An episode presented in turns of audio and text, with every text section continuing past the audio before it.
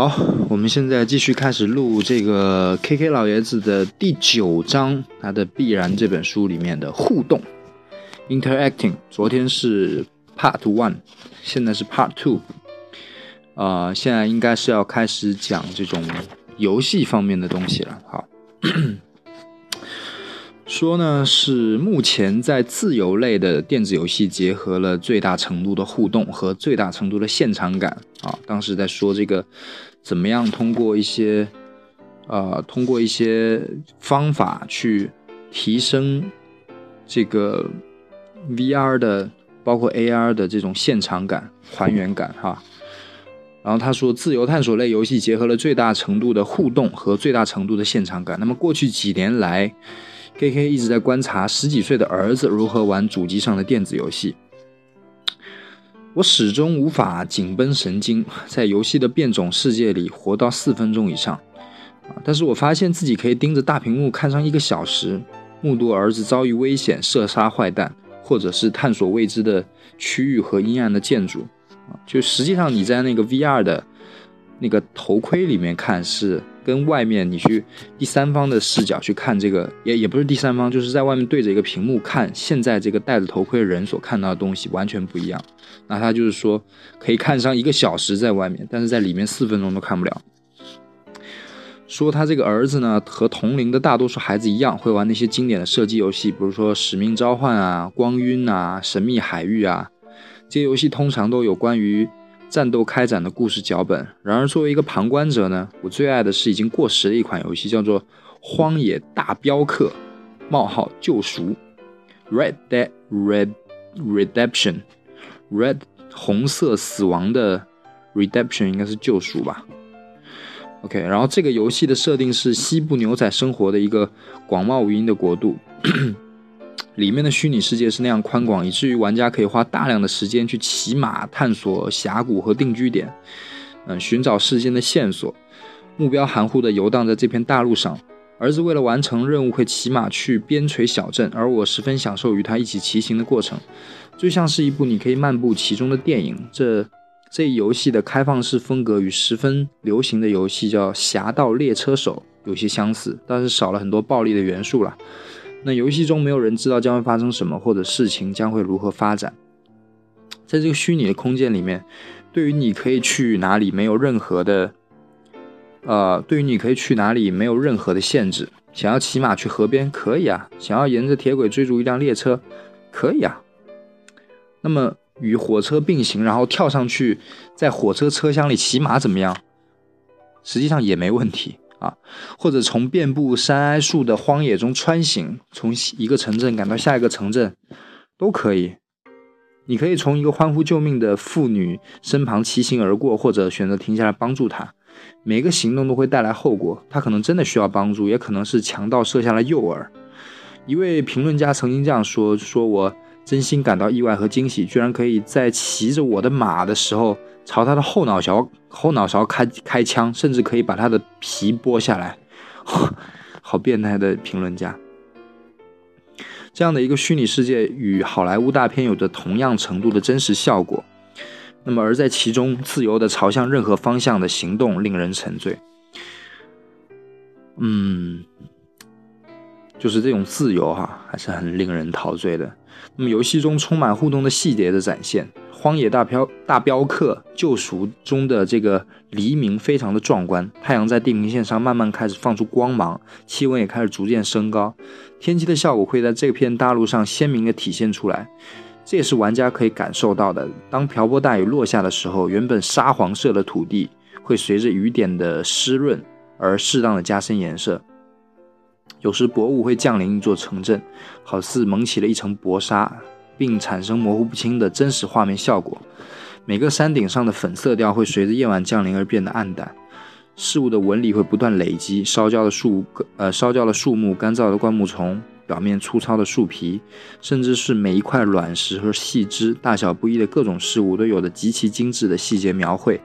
简单的几笔涂抹就塑造出了完美的叠加阴影效果。这种对非关键表面的处理让人十分的满意。对整体的奢侈雕琢让人赞叹不已，啊，这真的是一个真的是一个过时的游戏吗？感觉真的好屌啊！说在这种，在这种这个这个细节上的这些处理啊，非关线的细节上的处理，这个游戏的世界范围很大，一名普通玩家可能需要花十五个小时来从头到尾体验一遍，而一个有精力的玩家为了取得所有的游戏奖励，需要花费四十到五十个小时来完成。游戏进行到每一个环节的时候，你都可以选择任意的方向来进行下一步，以及下一步的下一步。然而，无论你怎么走，你脚下的草地形态都会非常完美，每片树叶的细节都清晰可见，就好像游戏创作者预计到你会在这个世界里踩到这一细小的事物一样。在游戏当中的一万个地点当中，你都可以仔细的观察细节，并可能获得额外的奖励。但这些美妙细节中的大多数将永远无人问津。沐浴在这个游戏自由而丰富多彩的温暖环境中，会引发一种强烈的信念，即这个世界是。自然存在的，它会始终留存，并且是很棒的啊！这个游戏世界有着完美的细节描绘，绝妙的互动效果可以延一直延伸到地平线，人在其中的整体感受就如同沉浸于一个完整的世界里面。理性告诉你这不是真的，但就像我们身处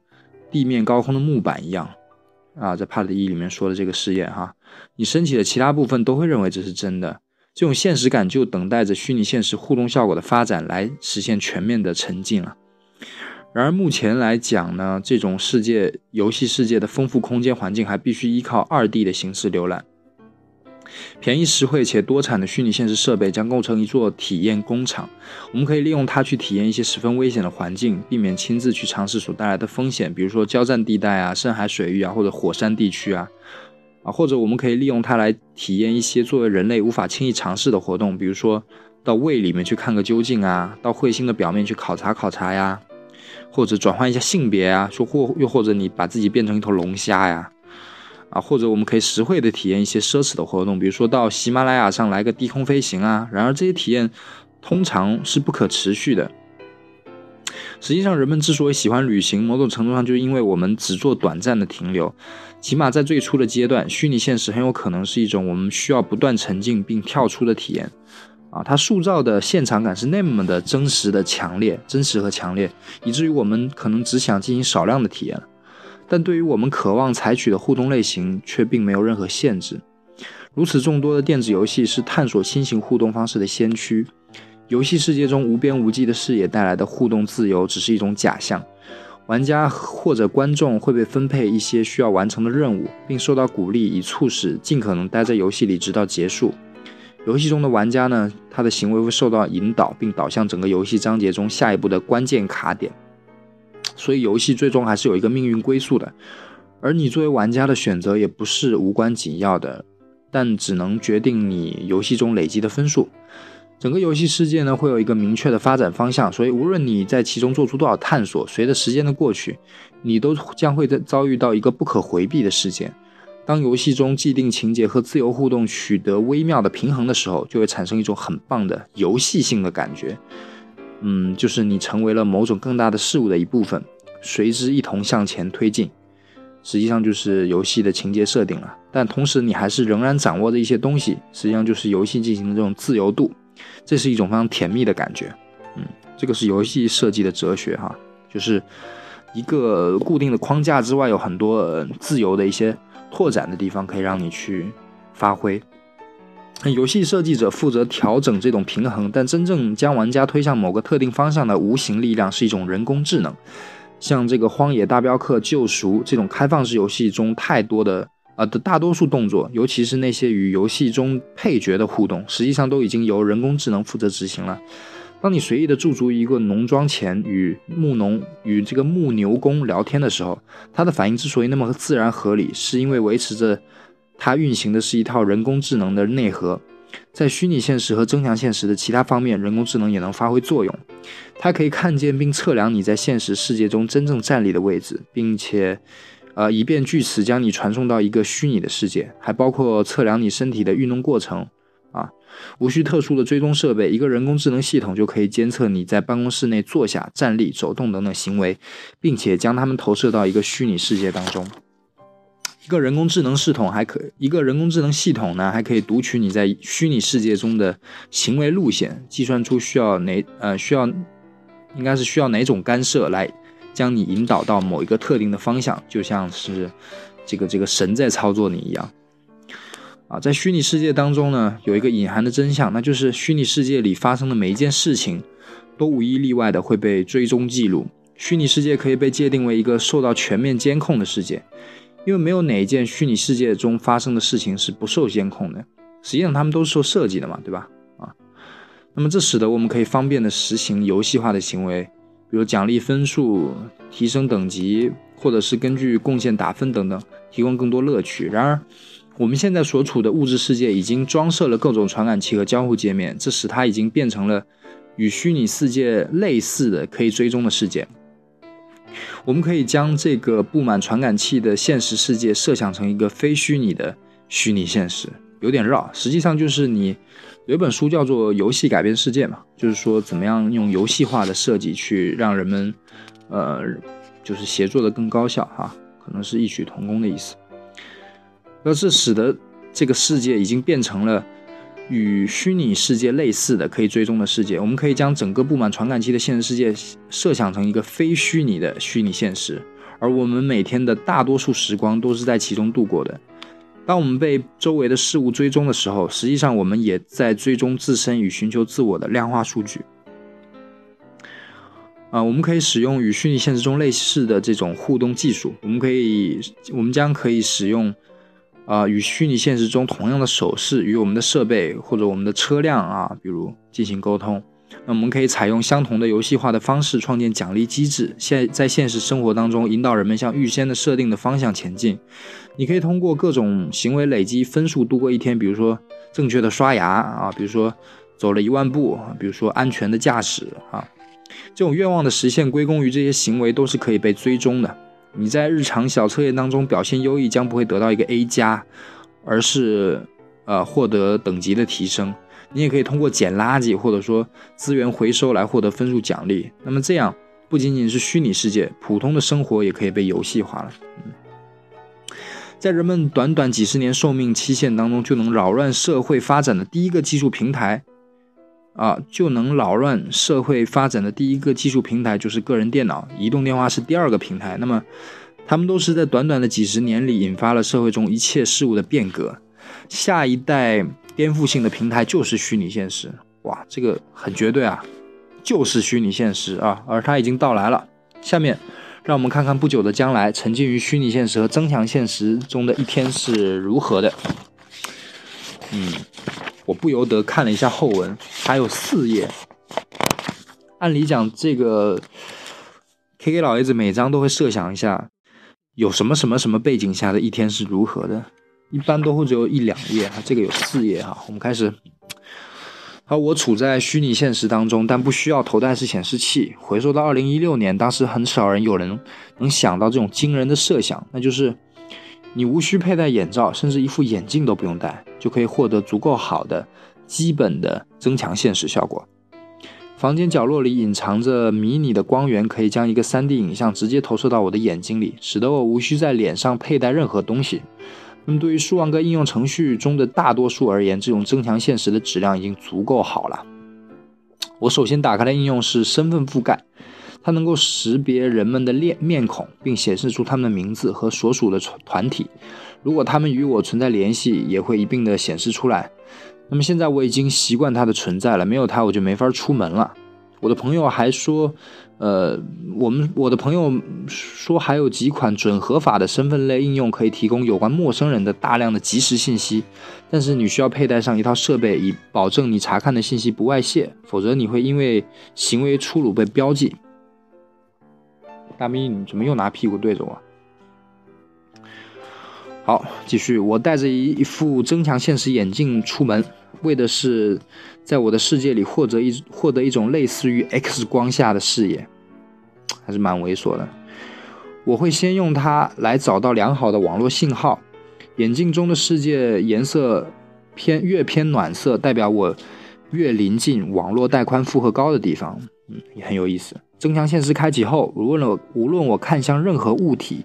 任何地方，都能够召唤出这个地方历史上的模样。这个精巧的小功能，在我到罗马游玩的时候经常会使用到。当我在罗马斗兽场，它这个遗迹上攀爬穿行时，我能够看到一个完全 3D 的未损坏的斗兽场的影像，其大小与遗迹一样，并且会随着我的移动保持同步的变化。我还能通过眼镜看到一些其他游客留下的评论，钉在这个城市里的某个小角落啊，应该是各个小角落。而这些可见的评论只能通过眼镜在特定的地方看到。我也在一些地方留了一些小便签，让其他人去发现。眼镜中还能够呃展现出街道下面的地下供水管道和电缆，这一点尤其令我着迷。在我用过的这些神奇的 App 当中，有一款能够让你看到每件事物上漂浮着美元标识的价值，而且还有一个大大的红色数字去显示。几乎我关注的每一样事物都会被应用程序覆盖，呃，就像嗯就像幻影一样显示在这个事物的周围。哦，我发现它这个中信出版社的中国。工信出版社，它这个还有拼音的标识，它这里写的一个什么？嗯，就形象幻影一样，它是应该是拼音打错了，就是多打了一个字上去。他说这些呃，就像这些标识哈，就像幻影一样显示在这个事物的周围。那么现在。大部分的公共艺术都是 3D 幻象，在我们城市广场有一个精致的旋转 3D 的投影影像，就像是博物馆的艺术品展览一样，一年之中更换两次。在增强现实的世界里面呢，市中心大多数建筑的外观都有另一种装扮，并且都由建筑艺术家设计的。每次我行走在城市当中，他们看起来都是不一样的。中学期间，我一直戴着虚拟现实的眼罩。相比没有玻璃镜片的增强现实眼镜，这种轻型的虚拟现实设备可以提供更为生动的画面。在课堂上，我可以看到各种模拟过程，尤其还可以反复的观看操作指导。我喜欢制作者课上的幽灵模式。课程内容有烹饪或者说电子黑客，我就是通过这种方式学会如何焊接的。那么在虚拟现实课堂里呢，为了正确的知识，为了以正确的姿势抓住虚拟的焊接条，并接上虚拟的钢管，我将双手直接重叠放置在老师的虚拟手的位置上。我会尽可能让自己的双手进入老师影像的阴影区，以保证动作的准确。就这样，我的虚拟焊接成果就像我的动作一样完美。运动时，我会戴上一个全头盔式的显示器，在一个真实的运动场地上，照着一个标准的幽灵身体模仿动作。借助了这种三百六十度的视角的观摩，我可以更加有效地反复练习动作。其实，在房间里面，我也会花大量的时间进入虚拟现实世界里练习动作，比如说像舞剑这样的运动，都完全是在虚拟现实中进行的。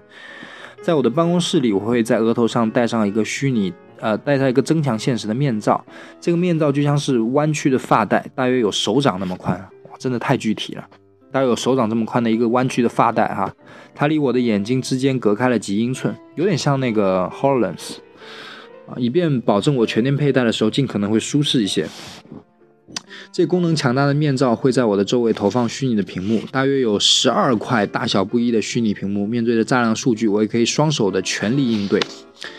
啊，在我一天的工作当中呢，会与虚拟的同事进行大量的交流。这个面罩能够提供很好的分辨率和运行速度。嗯，由于我能在，由于我能在一个真实的房间里看到他们，所以我在现实中也完全在场。同事的拟真 3D 化身能够按原比例的准确的再现他们的真人样貌。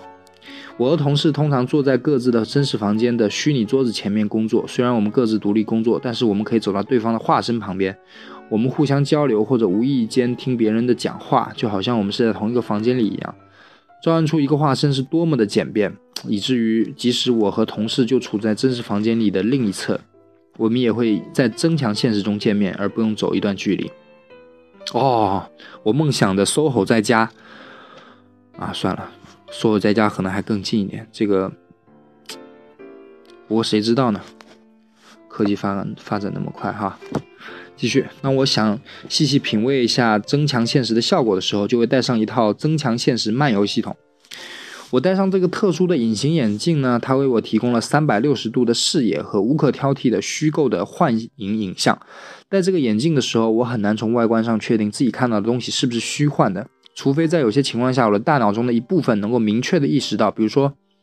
一个七米高的哥斯拉怪兽屹立在街道上，绝对是他妈幻想的产物。好，我的每根手指上都戴着一个指环，用于追踪我的手势。那么藏在我衬衫和头带里的迷你镜头则可以追踪我身体的姿势，而我身上便携设备里的 GPS 可以追踪我的位置，定位定位到几毫米。这样一来，我在我的家乡漫步时，就好像到了另外一个世界，或者另外一个游戏平台当中。嗯，当我穿过真实的街道时，原本平常的、原本平常的物体和空间经过转换变得不同寻常了。在真实的人行道旁边的一个真实的报价刊，嗯，报报刊架，不好意思，报价刊，报刊架，那变成了一个正向现实中在二十二世纪才会出现的精致的反重力变换器。想要获得最大程度的虚拟现实体验，得有一套全身穿戴的虚拟现实装备，装备穿起来特别麻烦。所以我只是偶尔才用上。我的家呢，还有一套业余的虚拟现实套装，它包含一个直立的铠甲，以防我摆动身体时摔倒摔倒。当我在虚拟现实里追杀龙的时候，就能进行全身的有氧运动了。事实上，很多人家的地下室的健身器材都被虚拟现实的铠甲所取代了。但一个月中也会偶尔有一两次，我会与朋友来到当地的 Real Life 剧院，获得最先进的这种虚拟现实技术。考虑到卫生，我穿上了自己的丝丝质内衣。老头穿上了自己的丝质内衣，你感受一下哈。然后钻进一套包裹四肢的可充气的骨骼设备里，这个时候产生了令人惊奇的触感反馈效果。当我用虚拟的手抓住一个虚拟的物体时，我能感觉到它的重量，也就是施加在我手掌上的压力。这种哎，这是因为充气设备正在以相对应的压力值挤向我的手掌。如果在虚嗯虚拟世界里，我的胫骨撞到了石头，我的腿上的护套也会适当的撞击我的胫骨，以制造一种完全真实可信的感觉。一个躺倒的座位会支持我的躯干，使得我可以真实的感受跳跃、翻滚和撞击。另外，以超高分辨率准确显示影像的头盔、双耳道的声音，甚至有及时的气味，这些感觉共同营造了令人幸福的、令人信服的现场感，非常令人 convincing 啊，幸福。呃，在进入体验的两分钟里，两分钟时间后，我基本已经忘了我真正的身体在哪里了。我就像一个，我就像直接就到了那个虚拟现实的世界里面。一个 Really 剧院里最棒的就是有两百五十个人在同等的真实度与我，在与我共享这个世界，而且没有任何延迟。与他们一起，我可以在一个幻想的世界里做些实际的事情。虚拟世界技术呢？虚拟虚拟现实技术还为用户带来另一项好处。嗯，虚拟现实技术塑造的强烈的、强烈的现实感，将原本互相矛盾的对立的两种特征放大了。它提升了现实感，使得我们可以啊，使得我们可能将虚假的世界当做真实的。怎么老是滑呢？使得我们可以将虚假的世界当做真实的，这也正是一些游戏和电影的目标。那同时，它又支持虚构，将假象发挥到嗯极致。例如说，在虚拟现实当中，可以轻易的扭曲物理现象，我们可以移除重力、移除摩擦力，或者将虚构的世界模拟成一个外星球的环境，比如一个水下的文明世界。我们也可以让化身变换性别，拥有其他肤色，或者变成另外一个物种。也有点像《阿凡达》哈，哦，《阿凡达》好像就是这样嘞，对吧？你他是什么关在那个那个里头，然后戴了一个什么什么鬼头盔，不过他是直接把 整个整个意识移植到那个上面去了，它是两个真正连通的，而不是一个幻，而不是一个虚幻的，但很像啊，就是你会有《阿凡达》那种体验，可以，甚至比它更灵活哈。二十五年来，杰伦·拉尼尔就一直幻想着利用虚拟现实技术，把自己变成一个会走路的龙虾。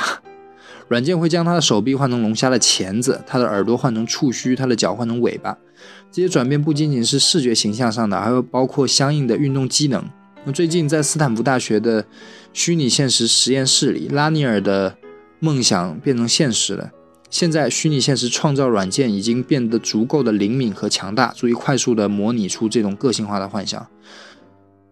哎，我那天听到那个谁，那个谁啊，子雄，他他说了一个，他说啊，题外话，他说那个实际上，虚拟现实世界已经到了一触即发的这个时候了嘛？实际上，它如果开展开了之后，一定会有这么一个类似于有点阴谋论的这么一个猜想，就是假设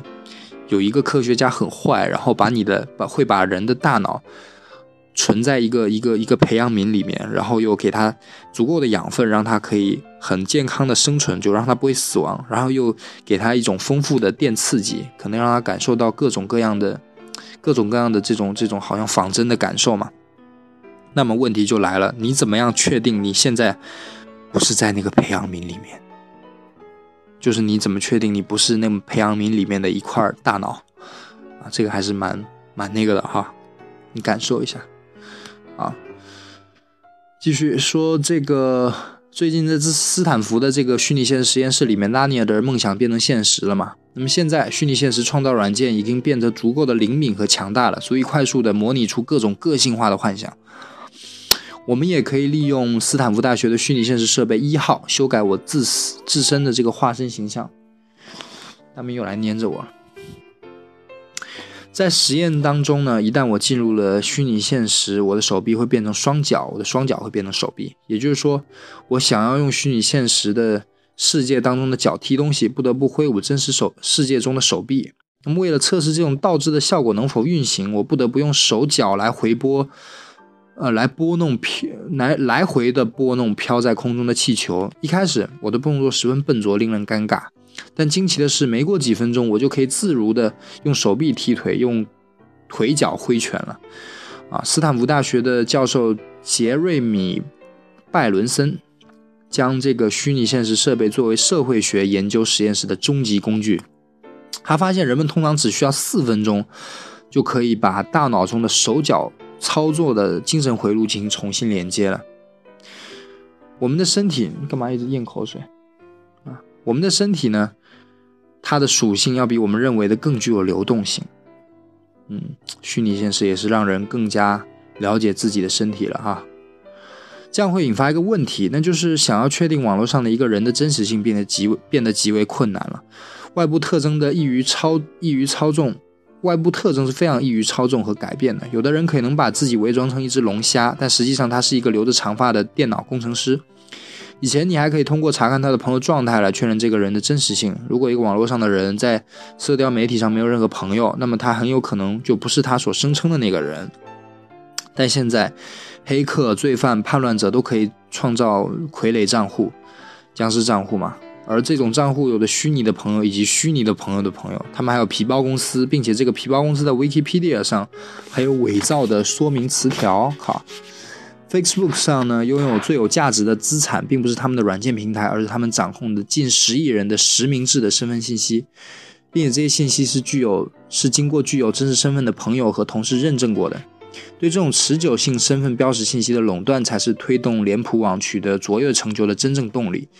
但这种垄断是非常脆弱的，在数字的世界里面，我也我们曾经用以证明我们是谁的常规方式，比如说密码，比如说验证图片，将不。将不再能有效的发挥作用了。